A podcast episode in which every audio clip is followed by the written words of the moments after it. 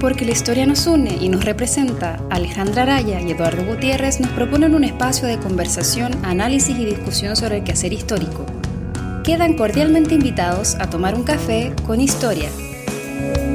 En esta traición no existe perdón ni vacilación.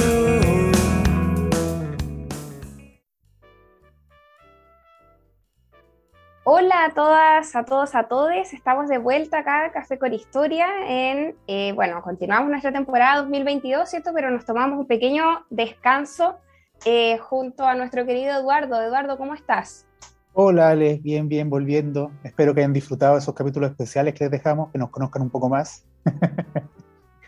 y, y eso, feliz de volver a la rutina. Sí, fue bien eh, interesante entrevistarnos entre nosotros mismos, así que ojalá que les hayan gustado esos capítulos. Igual quedan ahí guardados para que los puedan escuchar de nuevo en Spotify. Eh, bueno, hoy día eh, vamos a entrevistar a eh, Daniela Escobar, a quien le damos la bienvenida a Café con Historia. Y bueno, Daniela es candidata a doctora en Historia por la Universidad de Chile. Eh, Daniela, bienvenida y muchas gracias por aceptar esta invitación. No, muchas gracias a ustedes. Feliz de estar en este espacio tan, eh, tan especial y con mucha historia. Y eso es, sí, nos interesa mucho, sobre todo que esa historia se divulgue, así que para, para eso estamos.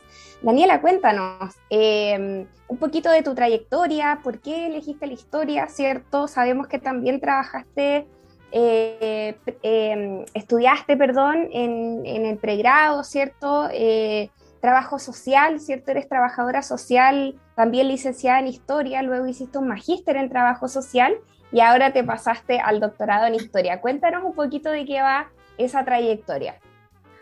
Uy, yo, yo creo que tiene de todo un poco, eh, desde aspectos personales a aspectos eh, políticos. eh, yo creo que partí primero desde el trabajo social, eh, cuando salí de la enseñanza media, básicamente, eh, precisamente buscando la, eh, esta noción disciplinar me- bastante activista. ¿ya? Yo siempre he estado metida en, instancias de, activación política en distintos lugares, ¿cierto?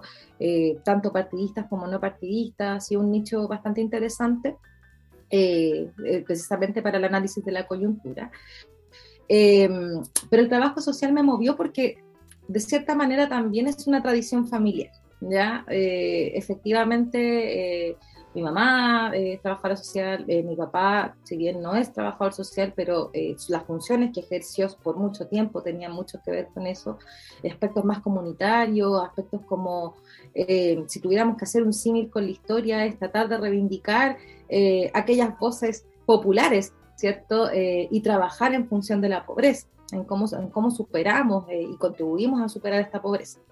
Entonces, siempre tuvo como eh, el motivo personal, que es en el fondo la trayectoria familiar de seguir con este, con este legado, pero por otro lado, el tinte político. Siento que el trabajo social abrió muchas puertas para hacer eh, intervenciones reales eh, con aportes, ¿cierto?, eh, dentro de, de un espacio eminentemente político e institucional. Ahora, con el tiempo, y ahí tiene, tiene que ver un poco la relación con la historia, con el tiempo efectivamente eh, me fui dando cuenta de algunas cosas, obviamente de, los intereses que yo tenía, eh, que siempre tuvieron mucha relación con temas de la mujer, eh, en particular, ¿cierto? La trayectoria laboral desde el trabajo social también me llevó a, trabajar más con mujeres, ¿cierto? Eh, desde la violencia de género, particularmente los derechos reproductivos y sexuales, eh, sobre todo también esta vinculación entre las gestaciones y la primera infancia. Ya por eso me desempeñé en Fundación Integra mucho tiempo, en Junji, eh, pero también mi inquietud desde el trabajo social fueron dos. La primera, buscando esta activación política, me di cuenta de que eh, finalmente la disciplina, pese a tener un motivo y un objetivo muy bonito y muy político desde la reconceptualización de los años 60, eh, no siempre se cumplía. Ya la real contribución de la disciplina del trabajo social eh, no siempre se cumplía porque siempre estábamos bajo el alero de una institución que dependía obviamente de una política pública y esa política pública y su implementación dependía, dependía de un gobierno de turno. Por lo tanto, eh, eso me llevó a entender que la disciplina del trabajo social no tenía libertad, ya ni de intervención, ni de acción, ni de discurso, ni de divulgación. Eh, por lo mismo me fui centrando harto en la investigación eh, desde el trabajo social y por eso también me profesionalicé bastante y me metí al magíster en trabajo social. Em, y con esta inquietud de investigar acerca de eso, del reconocimiento histórico que ha tenido la disciplina, obviamente, eh, y en paralelo me metí a estudiar historia. ¿Ya? O sea, en tercer año de trabajo social, por esta inquietud, eh, por esta poca libertad, digamos, que yo sentía en el ejercicio de la profesión, me metí en tercer año de trabajo social a estudiar historia ya eh, terminé trabajo social, me quedaba un año y medio de historia y pasé directo al magíster. Entonces lo que traté de hacer fue una implicación investigativa precisamente eh, de la disciplina del trabajo social a partir de la, de la historia de las ideas y de la historia cultural. Traté de hacer ahí un menjunje metodológico bien interesante en el momento que en el fondo fue mi, mi tesis de magíster. Y la tesis de magíster, o sea, el magíster en el que yo estaba precisamente tenía que ver con política pública e investigación social. Entonces, para mí fue una articulación perfecta. Y ahí efectivamente la tesis, la, tesis de magíster contribuyó evidentemente a desenredar este problema histórico que venía de tres procesos históricos en particular, el inicio del trabajo social, la reconceptualización de los años 60 con el tinte marxista, más las propuestas contemporáneas del trabajo social, tenían en el fondo la misma continuidad histórica en donde el trabajador social era el jamón del sándwich, ya entre la institucionalidad y la moralidad política del periodo. Ya, o sea, en el, primer, en el primer periodo nosotros, nosotros finalmente, con una, una, carrera bien feminizada, finalmente fuimos em, reproductoras de la doctrina social de la Iglesia, primera instancia, después la reconceptualización, tuvimos que tener un activismo político importante en donde pasamos a ser básicamente eh, activistas más que profesionales y al final estamos siendo en el fondo también en las respuestas contemporáneas eh, quienes tenemos que ser para la política social desde el rol subsidiario propio del neoliberalismo. Entonces, finalmente nunca hubo una libertad disciplinaria. Eso me lo confirmó la tesis de Magister. No le gustó mucho a la gente, obviamente, de trabajo social, pero a la historia le encantó. entonces, eh, claro, porque evidentemente ahí me iba, atentaba en el fondo contra el principio de la disciplina propiamente tal, y ahí ahí ya tomé la decisión eh, de, decir, o sea, ok, aportemos a la disciplina del trabajo social, pero eh, la verdadera libertad que yo sentía desde lo político, desde la ética eh, y desde la contribución al conocimiento fue la historia. ¿ya? Entonces, por eso ya ahí derechamente terminé el pregrado, obviamente, de historia y ya una vez que terminé el magíster, que fue más o menos la misma, en el mismo periodo que terminé el pregrado de historia, dije ya, siguiente paso, doctorado en historia, pero ya quería sacarme un poco también la lógica institucional de la cual venía, no es lo mismo estudiar eh, historia en la católica que estudiar historia en la Chile. Necesitaba una visión metodológica, política y social diferente y por eso también decidí irme a la Chile. Y sobre todo porque en el fondo ya venía con un bagaje en género, la católica era muy difícil hablar de género, o sea, yo me acuerdo que cuando planteé la idea que yo quería trabajar en la católica para un doctorado en historia, hablar de aborto en la católica fue como, eh, ¿ya? ¿Y cómo lo quieres hacer? ¿Y por qué presidente te quieres ir? Y fue como, no quiero ver eso, yo quiero ver prácticas culturales abortivas, la clandestinidad, eh, y no resonó. Pero cuando llego a la Chile, ya cuento el mismo, el mismo tema, eh, cuento un poco la trayectoria y en la Chile dijo, ok, démosle, ¿ya? Y así llega la historia, ¿ya? Pero, mm, pero claro, fue un tema más bien personal, disciplinar. Eh, ¿Y por qué mujeres? Porque eh, para mí, como te digo, la intervención en sí misma me ha llevado siempre a trabajar con mujeres, a hacer esta interrelación permanente eh, entre la teoría y la práctica. Eh, y por sobre todo también porque nosotras como sujetas de la historia evidentemente somos voces oprimidas, ¿ya?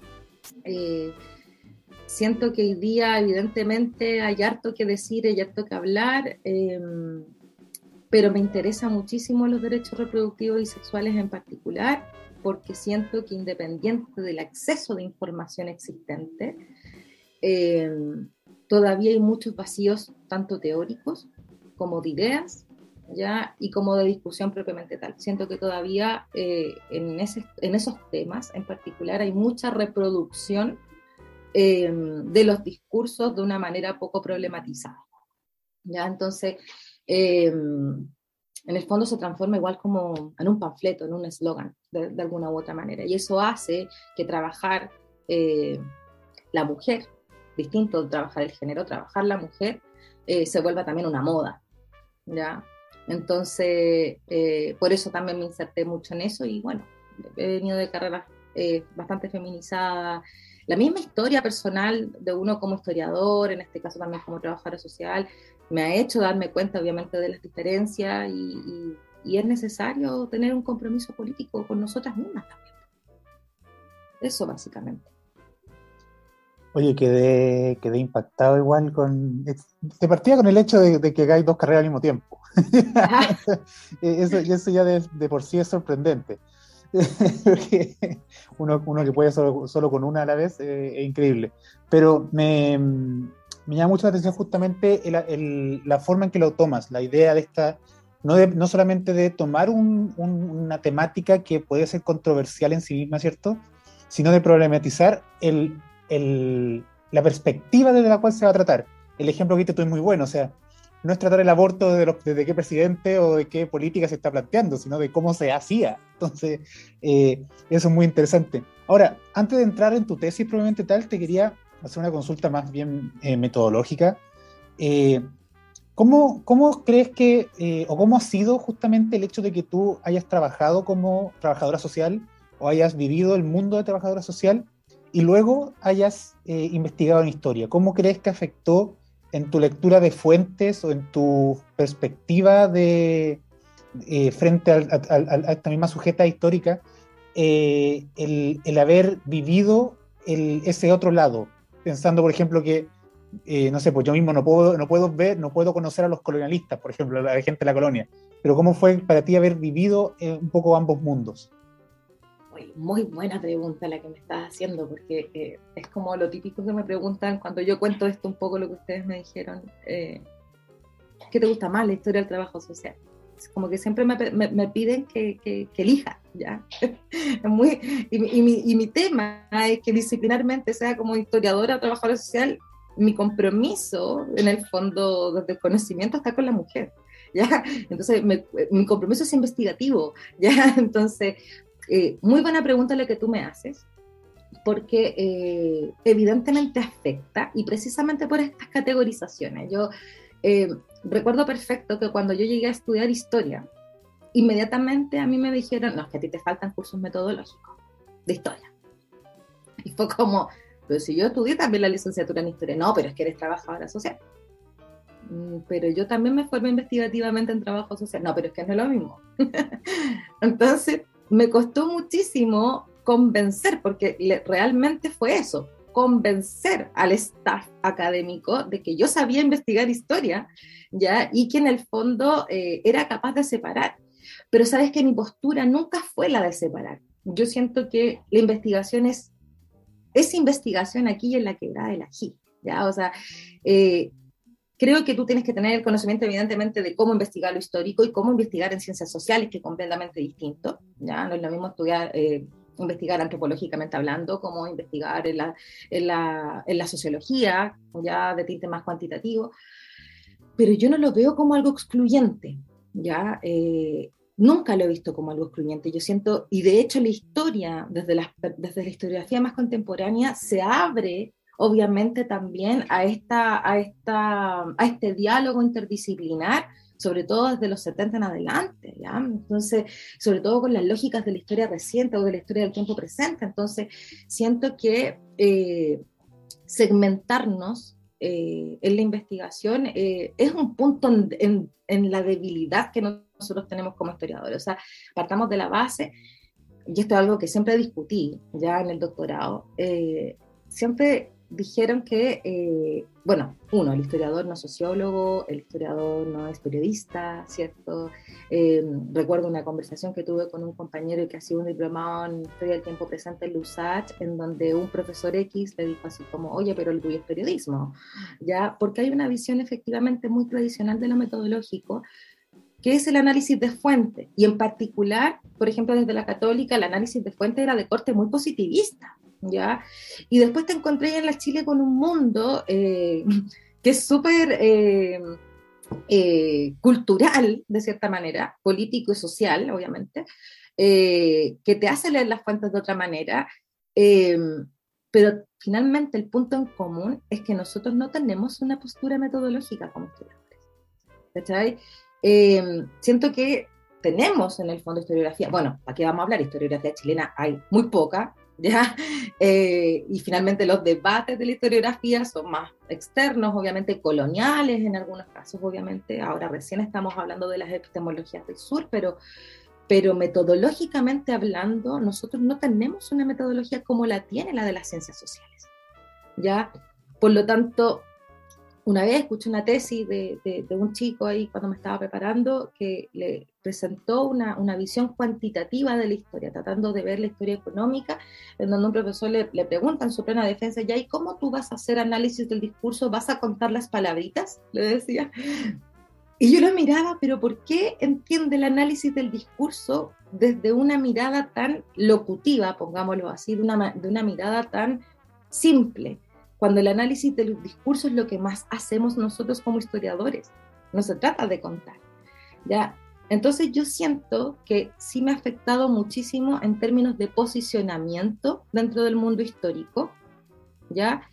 Eh, pero ha sido una pelea constante porque ese posicionamiento tiene que ver con la antropologización de la historia, o sea, eh, leer las fuentes desde los 90 cuando llegó Foucault acá, todos ven la categoría de poder, o sea, y eso siempre estuvo en las ciencias sociales también, también con la incorporación de la filosofía del lenguaje y de la categoría de poder de Foucault. Eso siempre estuvo y eso es análisis crítico del discurso. ¿ya? Si nosotros hacemos un símil, yo siento que hay una resistencia desde el historiador precisamente porque no toma postura metodológica. ¿ya? Y algo que las ciencias sociales es más estructurado. Entonces, em, claro que afectó, claro que afectó en términos de reconocimiento de, qué tipo de profesional eres y qué tan historiador eres. ¿ya? Pero yo siento que tenemos que tener una apertura metodológica principalmente porque tenemos que ser capaces de innovar, más allá de implementar lo que viene de afuera, eh, y de estar discutiendo exactamente lo mismo todo el rato, porque eso es finalmente discutir. En el fondo, la, la discusión es por qué lo analizaste de esta manera si eso no es historia social. Bueno, ¿y qué tiene? A lo mejor tú quieres hacer una indicación metodológica entre historia social, cultural e historia política. ¿Cuál es el problema de eso? Como que siento que es una deformación profesional esta necesidad de categorizarte Precisamente a partir de la ausencia que nosotros tenemos de las discusiones metodológicas. Y eso te lo prueba precisamente que la mayoría de las tesis doctorales son temáticas y no son historiográficas. ¿Cachai? O sea, nadie hoy día hace una tesis historiográfica donde va a discutir eh, la ética del historiador, cómo analizar una fuente. ¿ya? Eh, son muy pocas las tesis historiográficas. ¿ya? Son más bien temáticas. Entonces, reproducen, reproducen. Y por eso seguimos tan pobres. Y por eso las ciencias sociales, eh, desde el mercado laboral, son mucho más valoradas también. De hecho, si tú me preguntas cómo afectó también eso en el mercado laboral, o sea, yo trabajo como investigadora desde las ciencias sociales más que desde la historia. De hecho, la historia se me transforma en un plus, evidentemente, para los análisis que hago dentro de las investigaciones dentro de los distintos centros, pero como un plus. Pero primero me buscan como cientista social. ¿Cachai? No, además también aparece todo el problema de, eh, de la interdisciplinariedad que al final nunca es tal, digamos, queda como en una simple mención y una nota al pie y listo, pero digamos como en la metodología misma no, en general no se ve muy, eh, muy aplicada. Y, bueno, tiene que ver también con, con, con, lo tradicional que es la disciplina histórica, que, que ha costado mucho renovarla igual. Oye, Daniela, te quería preguntar más por eh, eh, tus sujetos de estudio y que también has trabajado como, como guía, digamos, como eh, orientadora, acompañando en tu rol de trabajadora social, ¿cierto? a la mujer, ¿cierto? A las mujeres.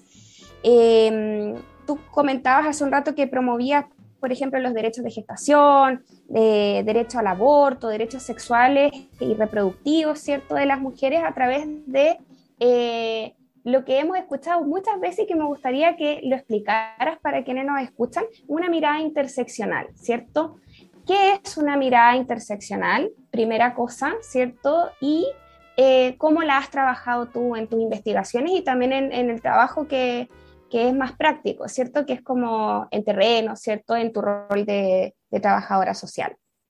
Mira, bueno, partamos definiendo el concepto, obviamente este es un concepto que viene eh, desde los feminismos negros, ¿cierto? De la Kimberly Crenshaw, que después obviamente va tomando Angela Davis, precisamente de los feminismos negros, y después esto se traslapa eh, y llega a partir de las recepciones de ideas al mundo eh, más decolonial, o sea, postcolonial, y después tiene también una, una, una, una problematización desde las perspectivas decoloniales, en donde básicamente te dicen oye, sabéis que en realidad el feminismo blanco no me representa, ¿cierto?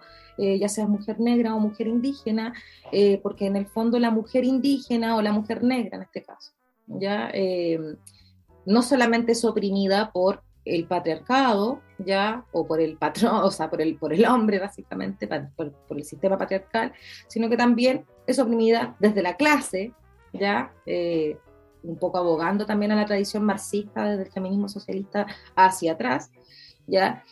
Y además, raza. O sea, las mujeres negras, indígenas o no, son las que son más oprimidas, ¿cierto? Dentro del espectro de mujeres. Por lo tanto, no necesariamente este, el, feminismo blanco es el que me representa. Ahora, dicho esto, eh, trabajar la interseccionalidad debería ser si lo tenemos claro, súper fácil dentro de la intervención social, pero no lo es. ¿ya?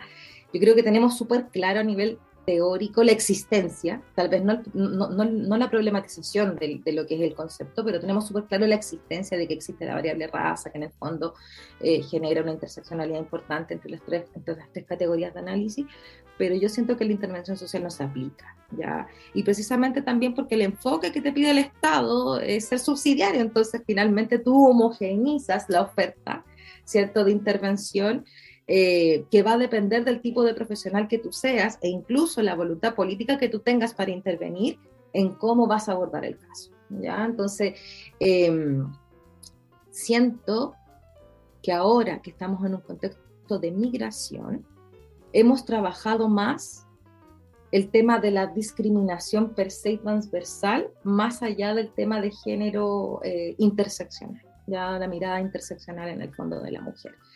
Eh, lo, he visto, lo he visto harto en procesos de infancia, lo he visto harto sobre, he, visto cómo se discrimina a la mujer en, parturienta en este caso, ya eh, negra sobre todo.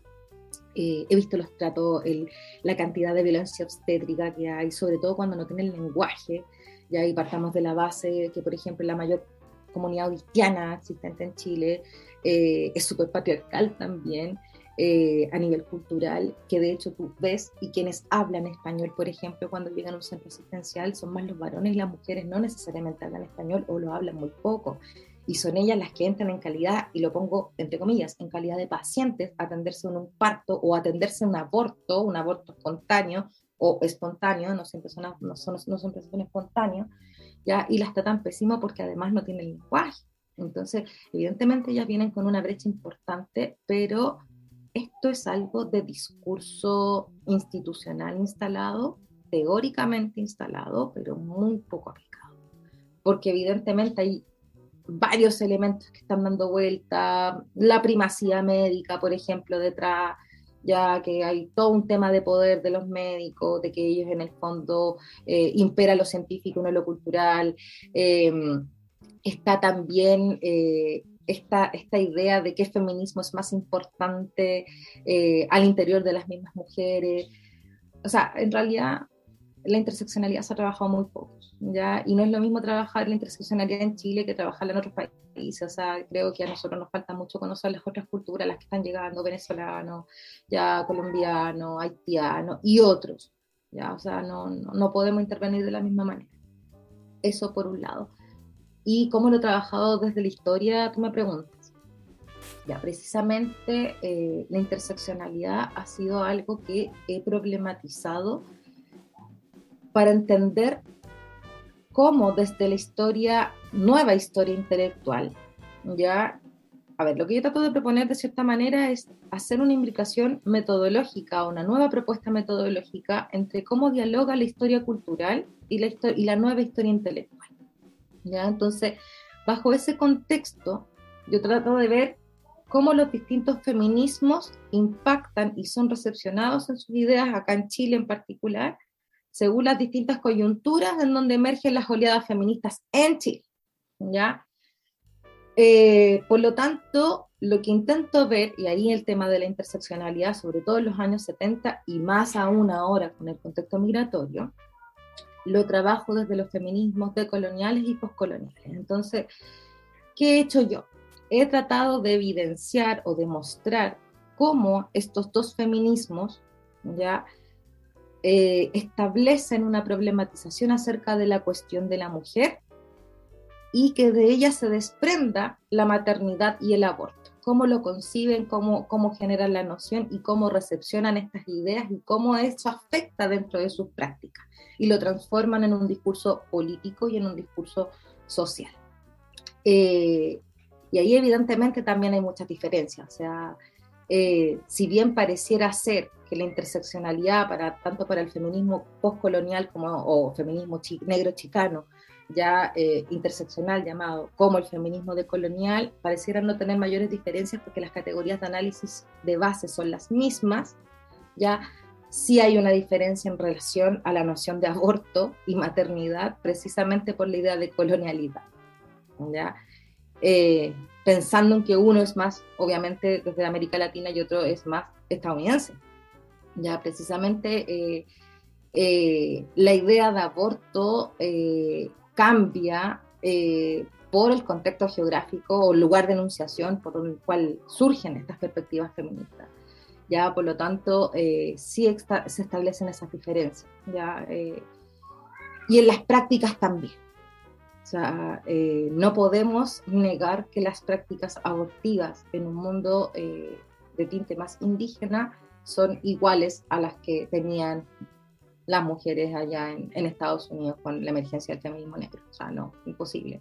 Eh, las prácticas tenían elementos comunes, obviamente, en clandestinidad, ¿cierto? Pero las motivaciones, las representaciones sobre este em, y las prácticas en sí mismas, es decir, cómo abortan, cambiaba completamente. O sea, eh, sobre todo en, las eh, visiones más ancestrales de culturas indígenas, por ejemplo, chilenas, muchas de las mujeres tomaban el aborto como un parto.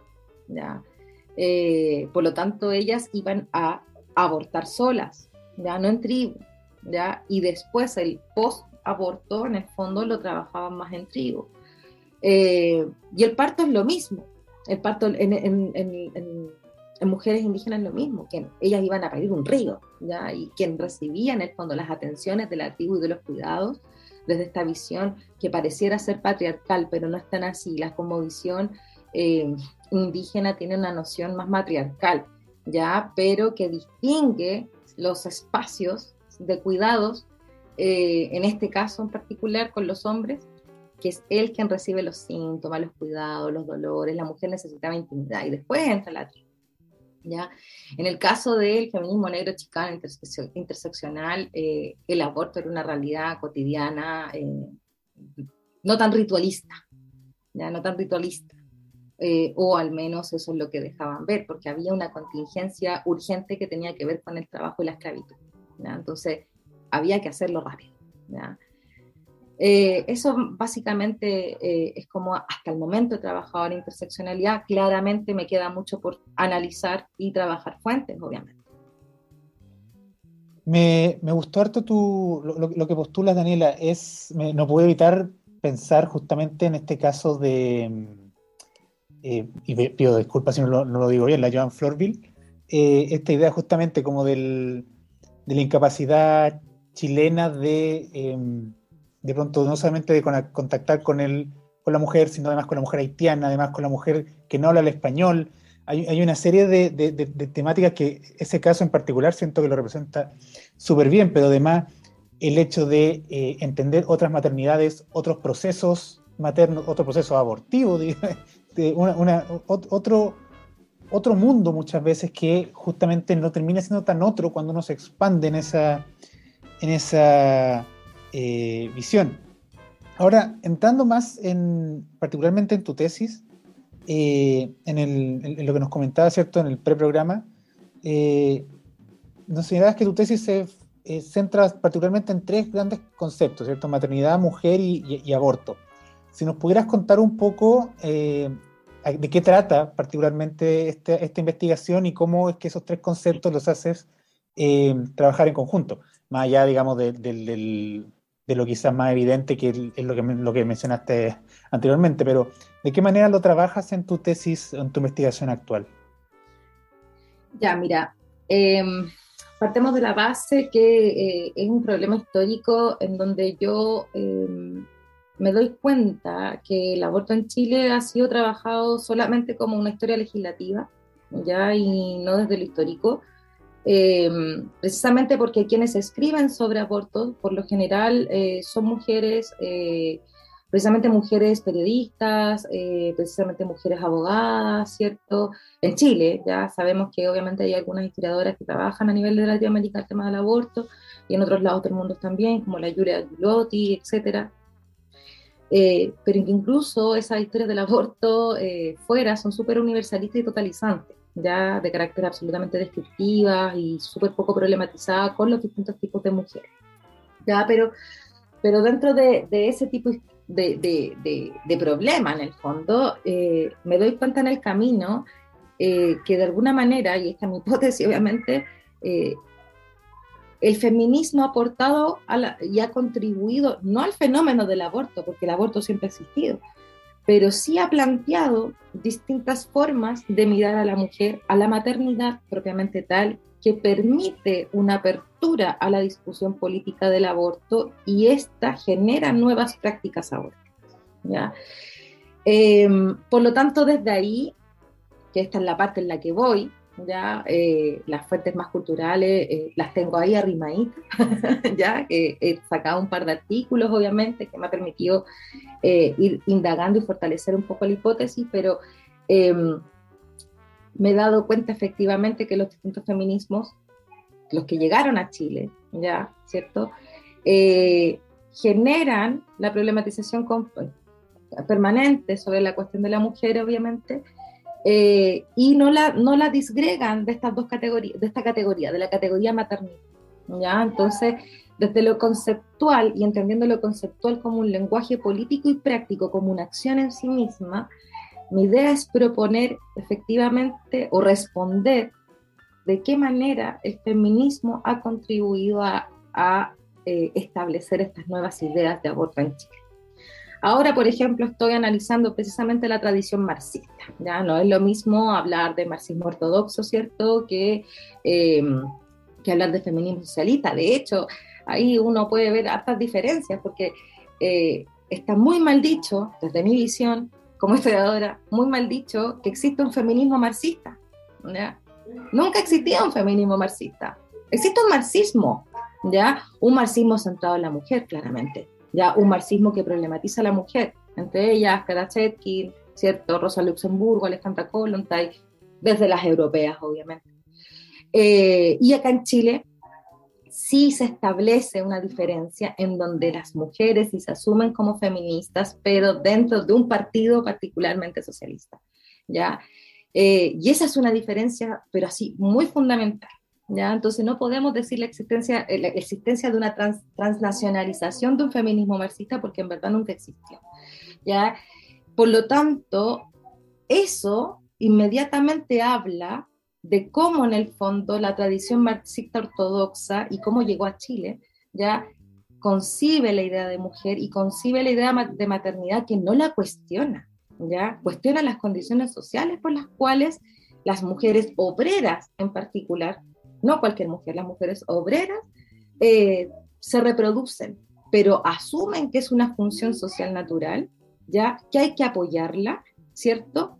Y en caso de no existir este apoyo, recién la tradición eh, ortodoxa eh, apoya de alguna manera el aborto. Y de alguna manera, porque Lenin estaba súper en contra, pero asumía su existencia. ¿ya? La única que habla de eso a nivel europeo, por ejemplo, Alejandra Kollontai, que desde esas ideas las recepciona más tarde acá en Chile, en la Cafarena, en los años 40. ¿ya? O sea, hay una cuestión súper interesante, pero después la misma tradición marxista, precisamente con la, la, gran injerencia de Simón de Beauvoir, ya que efectivamente a nivel universal no podemos negar que ella no influyó. Ya cómo llegó a Chile es distinto, pero ella sí influyó. ¿Ya? Y con esto no, no, quiero, no quiero decir que voy a hacer una historia totalizante colonial, porque en el fondo ella nos vino a decir cómo, cómo en el fondo entender la mujer, pero no podemos negar que se influyó. Y eso cambia, ahí sí cambia, y ahí podemos hablar recién de un feminismo socialista. ¿Ya? En donde ahí se levantan dos categorías para entender el problema y la cuestión de la mujer. La mujer como protagonista de la historia, ¿cierto? Parte eh, se parte asumiendo desde el feminismo socialista que la mujer y la maternidad tiene que ser una opción, porque ahora problematizamos a la mujer en función del patriarcado y de la clase. Tiene que ser un elemento común. ¿ya? Y cómo eso llega a Chile también es súper distinto, porque en Chile generó mucho conflicto esta idea de autonomía del cuerpo en su momento. ¿ya? Eh, y sobre todo porque en el fondo también habían, habían distintas tradiciones un poco más moralistas, eh, de hecho en su momento la política planificación familiar también tuvo ahí un, un impacto bastante negativo en este discurso en Chile, ¿cierto? Eh, entonces, ahí, ahí en eso estoy, digamos, mirando cómo en el fondo la tradición marxista ha cambiado en, en, el transcurso del siglo XX, ¿cachai? Y, y de cierta manera cambia esta idea de maternidad y por consiguiente las condiciones por las cuales el socialismo es capaz de aceptar o no el aborto. ¿Ya? O sea, hay un antes y un después entre la primera, las primeras dos décadas del siglo XX versus los 60 y los 70 del siglo XX. O sea, claramente hay una distinción respecto de una postura en cuanto al aborto. Y curiosamente, las cifras de abortos clandestinos aumentan. La pregunta es por qué. ¿ya? Y tiene que ver con cómo recepcionamos estas ideas, cómo en el fondo la mujer también se inserta en estos espacios políticos de una manera activista, cómo construyen también la idea del intelectual, ¿cierto? Eh, cómo se inserta este intelectual desde una idea súper granchiano, al menos yo lo abordo, eh, al lado de la gente, con la gente, no atrás, no adelante, ¿ya? Eh, y cómo afecta eso en la cultura abortiva propiamente tal, ¿ya? En eso estoy más o menos, ¿ya? Ya abordé la parte más desde los feminismos negros y, decoloniales, ¿cierto? Y, ahí estoy armando algo que yo creo que va a salir bonito, interesante. Y me meto también en un tema importante, porque eh, igual le discuto mucho a, a, filósofas españolas, ¿cierto? Ana de Miguel, eh, que ella plantea la existencia de un feminismo marxista, por ejemplo. ¿Ya? Entonces, más o menos en eso estoy actualmente. Oye, es súper interesante cómo, em, cómo, ese espacio, ese territorio, digamos, eh, del feminismo, del progreso del feminismo, la evolución del feminismo y eh, las discusiones eh, sobre el aborto en ese contexto, es un espacio que lo han ganado las propias mujeres y que no tiene un origen en digamos, como en los principios, en las declaraciones de principio de los partidos políticos. Entonces, eso es como súper interesante y yo diría hasta muy importante que quede súper claro. Eh, que parte desde las mujeres y no desde un partido político o de una doctrina política o de una ideología política, sino más bien de una ideología feminista que es propia de mujeres y no necesariamente de, eh, de un partido político. Eh, en ese sentido, quería preguntarte una cuestión que, pasamos por ahí con algunos ejemplos anteriormente cuando hablabas tú eh, sobre todo de eh, los derechos de gestación y del aborto cuando hablabas de, la interseccionalidad y de las mujeres negras haitianas que se atendían, que tenían problemas, que el problema se enfrentaba desde, desde otro lugar y de una manera muy distinta al de, por ejemplo, mujeres blancas que se encontraban en esa situación. Em, en esa eh, relación entre mujer, maternidad y aborto, ¿cierto? Están todos estos discursos feministas dando vueltas, que son varios, eh, y estas variaciones entre lo ideológico y lo que es más pragmático, lo que es más concreto, ¿cierto? Por ejemplo, las mujeres que se ven enfrentadas a eh, estas ideologías, pero también una realidad súper precaria en que no saben cómo van a mantener al hijo eh, del cual están embarazadas, por ejemplo. ¿Cómo has observado ese tipo de, tensiones que me imagino han aparecido recurrentemente en tu investigación? Una cosa es como defender una ideología y otra cosa es encontrarte en el caso, ¿cierto? Y además en una situación precaria. O sea, yo te aseguro que las mujeres que están en esta situación precaria, que están pariendo con dolor, sin anestesia y están siendo racializadas eh, posiblemente o empobrecidas también, no están pensando en feminismo. Por lo tanto, yo creo que la respuesta ante, lo que tú me preguntas, Ale, que me parece muy importante de resolver y, yo creo que no se va a resolver con mi tesis, eso va a ser una, una discusión que que quienes hacemos historia de, las mujeres tenemos que preguntarnos permanentemente. Hay una relación entre teoría y práctica que no está resuelta. ¿ya? O sea, por mucho que nosotros trabajemos feminismos, ya tenemos que entender que todavía el feminismo no ha llegado al, al, al real discurso popular. Ya eh, todavía sigue siendo muy teórico. Lo más cerca, desde lo que yo interpreto esto, que aún así siguen siendo intelectuales, activistas, pero siguen siendo intelectuales, el feminismo decolonial. Ya el feminismo decolonial rechazando obviamente a la academia y todas las lógicas, en el fondo eh, bien cientificista, ¿cierto? Que inclusive tenía lo postcolonial eh, en su momento, pero, pero ellas, ellas son las que más se han acercado, o sea, Ochi Curiel, Silvia Rivera que de cierta manera siguen siendo intelectuales, de una manera distinta, pero, pero ahí cambia la noción del intelectual. ¿Ya? Pero la mujer común como concepto no está pensando en problematizar el feminismo. Ella empatiza, ella probablemente eh, da cuenta de su experiencia, eh, pero no se involucra en el discurso, en el discurso político. Yo creo que eh, el discurso político hegemónico en el fondo.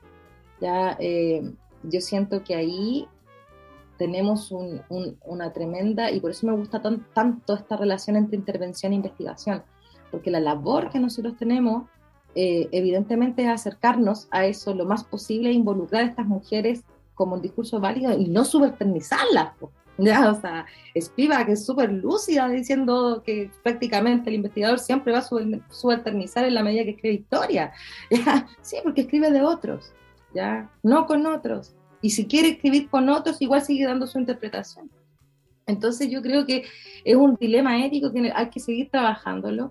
Eh, pero siento que cada mujer, y pongamos el apellido mujer común, hace lo que puede con las condiciones que tiene y que su discurso y su práctica se va a ir mermando en la medida en que vaya problematizando su propia acción y su propia experiencia, ya eh, y se vaya empoderando evidentemente de estos procesos.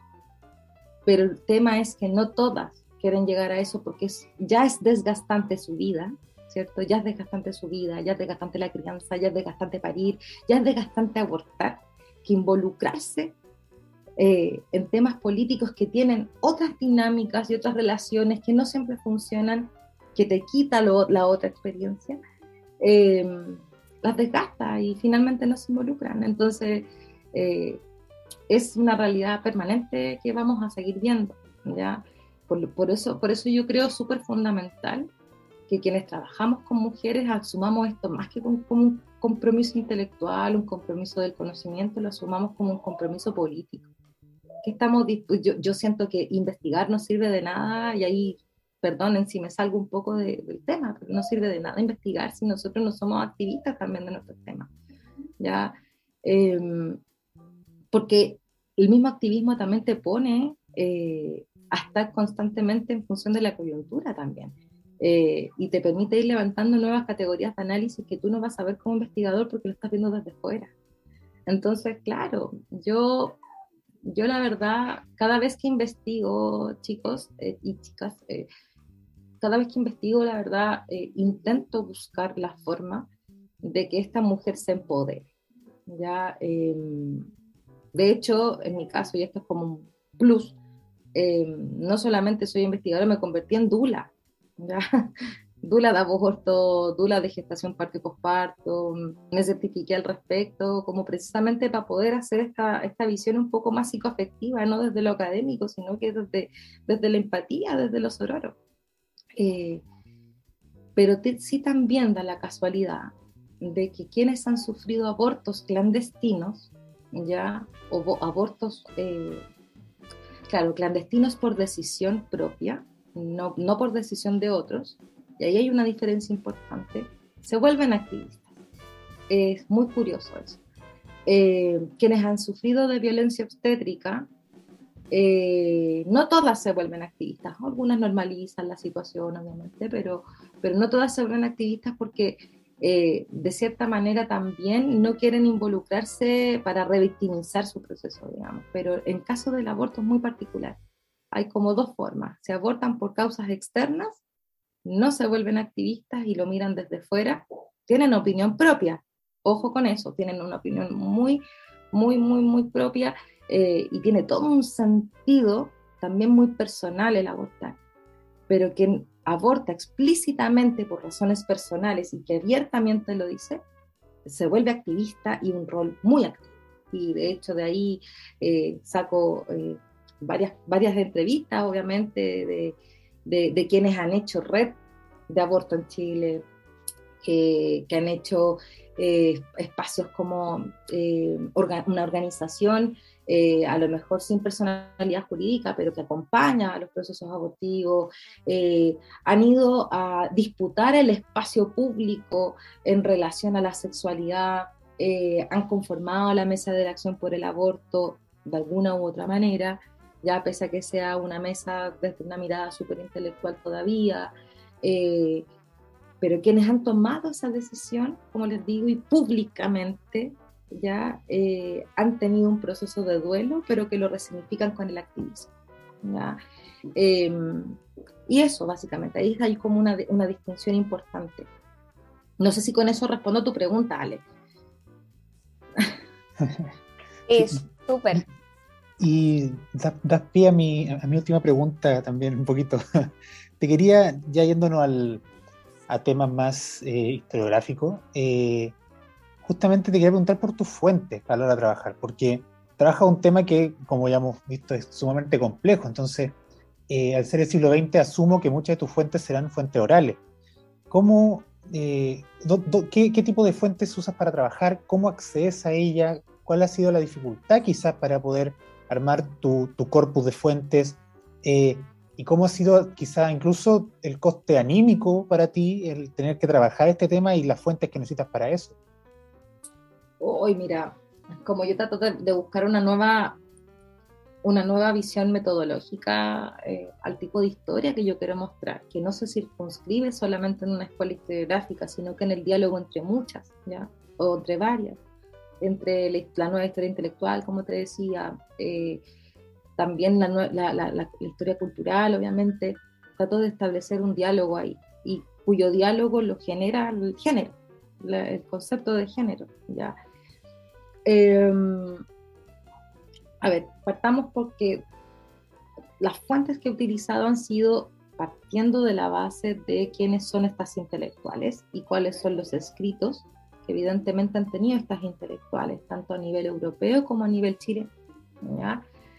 Eh, y claro, son sus textos, sus libros, sus discursos, sobre todo para los 8 de marzo, para el Día Internacional de la Mujer, ¿cierto? Eh, algunas entrevistas que dan, eh, he sacado fuentes súper interesantes que me he conseguido, hay algunas que están en la web, afortunadamente, y otras me las he conseguido con amigos que han estudiado fuera, digamos, eh, que hay unos diálogos súper interesantes, precisamente sobre aborto y maternidad entre la Clara Zetkin y Lenin, que, es tomado por el Partido Comunista, por la Marta Vergara, por ejemplo, en, en, uno de, unos escritos eh, que ella realiza, que, que es súper conocido, olvidé el nombre en este momento, pero, pero toma ese, ese discurso, entonces yo accedí a esa fuente primaria también.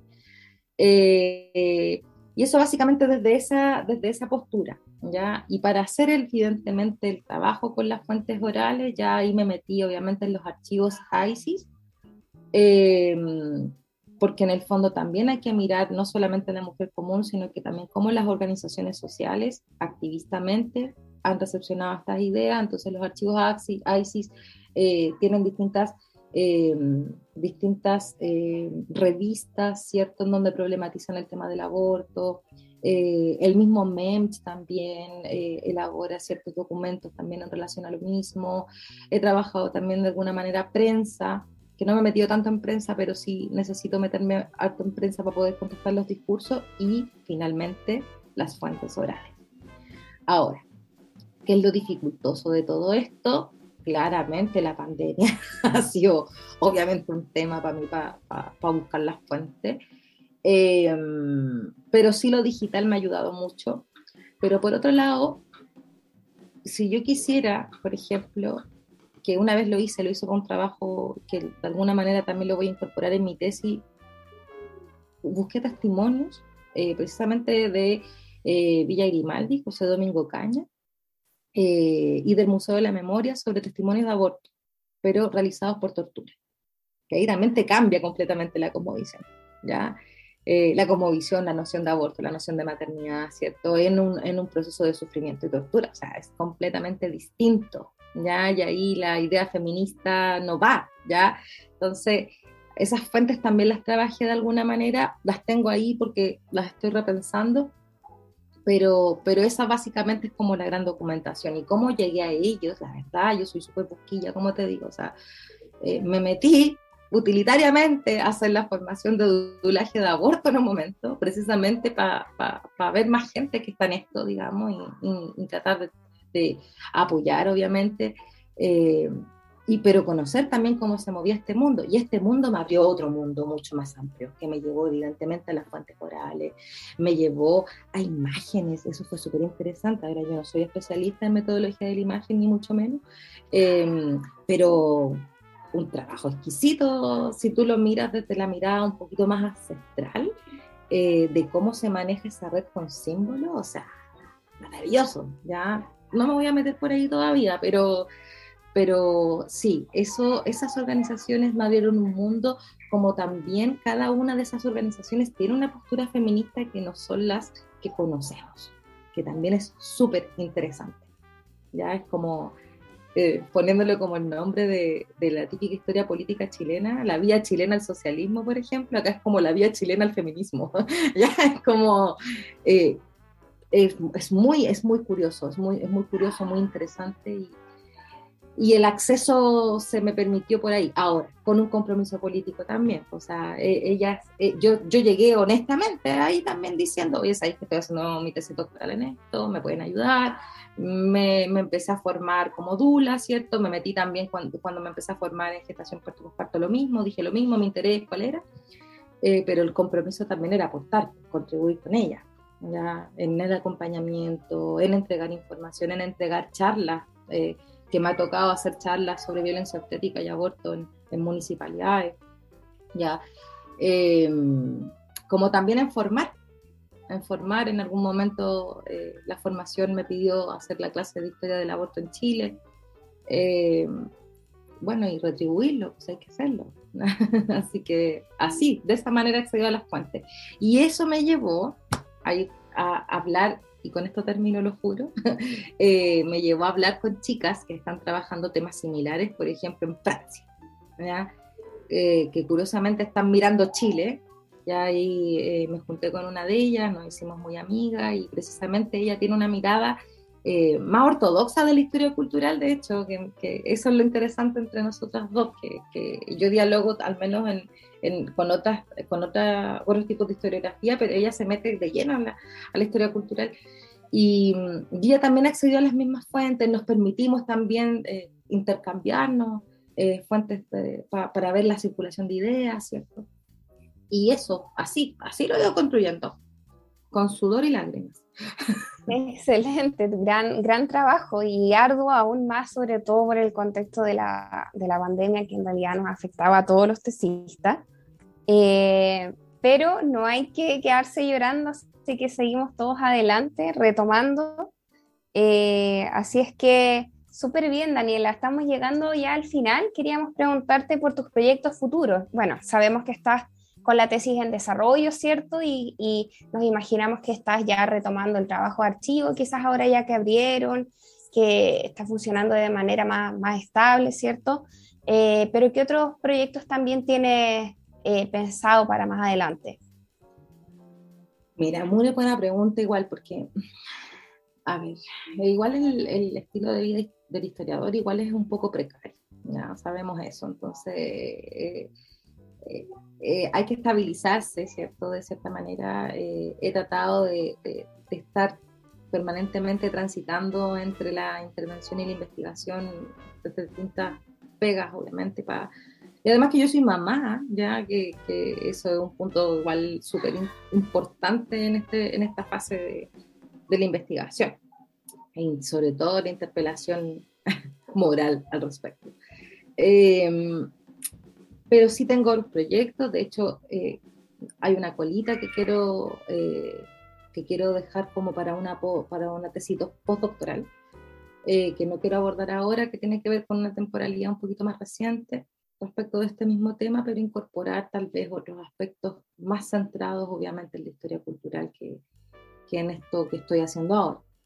Eh, estoy mirando para afuera igual, eh, tratar de hacer un postdoc afuera, eh, siempre y cuando obviamente tenga que terminar la tesis de acá. Eh, pero, pero sí, estoy tratando de mirar para afuera, estoy pensando en Argentina, eh, claro, en Argentina, están mis conversaciones ahí con el con, con el ideal de, de, París, que es la París 3 allá en, en Francia. Eh, estamos en conversaciones, no, no hay nada concreto. Mm, conociéndome no me voy a quedar acá, así, o sea, no me voy a quedar con el doctorado y voy a seguir con el postdoctorado, sinceramente.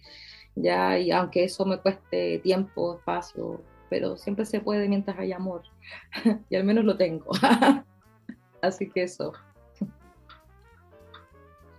Excelente, Daniela. Oye, de verdad, muchas gracias por tomarte de tiempo para conversar con nosotros y contarnos sobre tu interesante investigación y la interesante experiencia que hay detrás de toda tu investigación. O sea, eh, eh, es, es quizá uno de los capítulos más completos en ese sentido. Eh, eh, no, no, solamente una investigación que se lleva en el, en el ámbito académico, sino nos mostraste eh, la, la, el compromiso que hay también, como dices tú, con esta, esta visión más activa de la propia investigación. Así que de verdad, muchas gracias por participar con nosotros durante esta entrevista.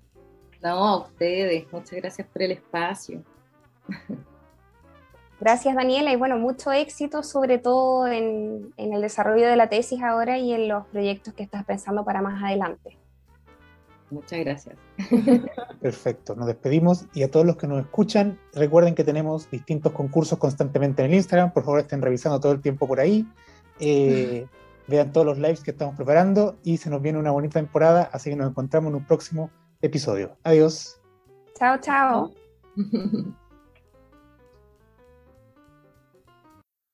Por